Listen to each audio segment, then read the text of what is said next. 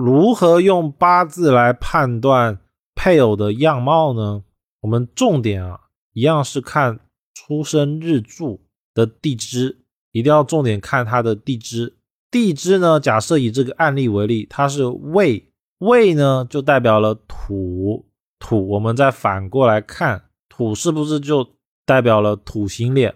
那当事人呢，就会找到一个脸型相对于厚重的人的脸型。以这张图为例的话，就容易是这种形象。那根据我们古人的总结呢，金型人的脸会比较方，比较刚毅，也比较立体。就比如说很多的现代哦脸比较立体的，都是属于金型脸。水型人的脸呢比较圆润，其实就是我们俗称的娃娃脸。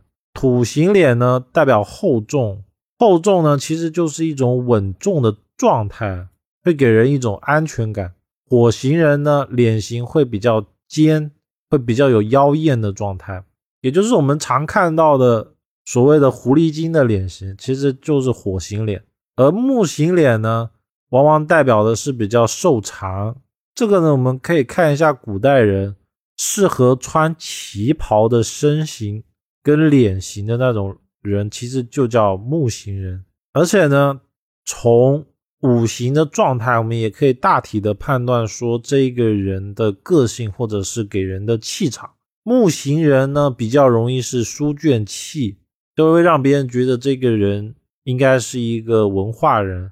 火型人呢，会比较外向，比较容易好动，并且呢，他的个性是热情如火的，对别人呢，会特别的。善于交际啊，等等，所以火型人啊，尤其火型人的男性啊，一般异性人都会比较好。土型人呢，会有厚重的感觉，厚重的感觉怎么去理解呢？比如说很多的大老板，相对的呢，身体或脸型比较有福态，就是肉比较厚实，肉比较多，包括很多当官的领导人物，其实都是土型人比较多，因为。土型人会给人一种安全感，认为这个人是可靠的，可以深交的。而当事人呢，往往能力也会比较强，而且包容性，包括说处理事情的态度都会比较公正，他会更会去听取别人的意见来解决问题。也因为这样，出生日的地支如果是土的人，找的配偶往往比较。稳重，而且善于听取配偶之间的话语，包括说家庭之间，就是当事人生完小孩子以后呢，如果是属土的人，他就会花时间的去听、去理解子女跟配偶之间的问题，而不是以自己主观的形象、主观的心态去解决问题。也就是说，会用商量的态度来把事情给解决。所以。地支是土的人呢，其实是相对幸福的，因为大概率碰到土的人都不太会遇到像家暴啊，或者是常常发脾气的状态。如果是金型脸呢，金型脸多多少少都会带有一种煞气，煞气可能很多人听不太懂，翻译成白话文其实就是冷艳型的，就是那种看着很漂亮。但是呢，又好像没有办法去接触他的类型，就叫金型脸。而男性呢，往往就是容易有一种叫做刚毅的特征。就比如说很多当兵的壮壮的，虽然他不一定有肉，而且不一定看起来特别的有异性缘，但是呢，一定会给人一种刚毅、刚强的状态。而根据我目前的研究啊。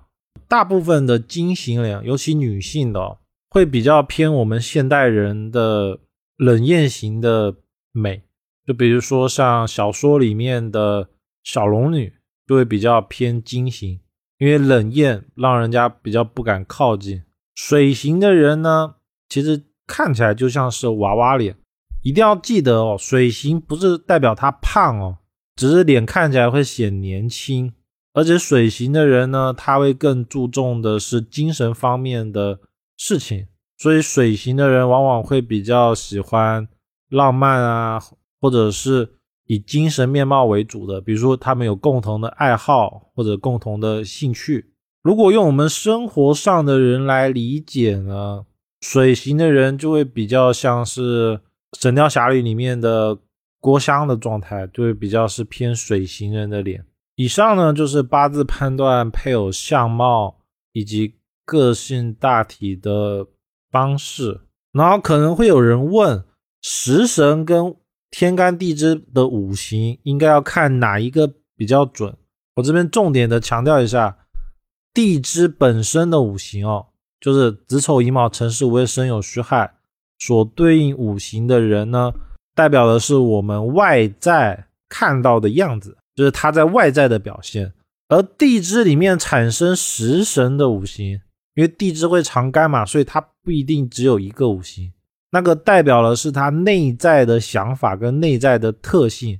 比如说水行人，假如说他的八字出生的日支是子，但是呢里面带的食神是七煞，其实呢就代表的是当事人出去的时候。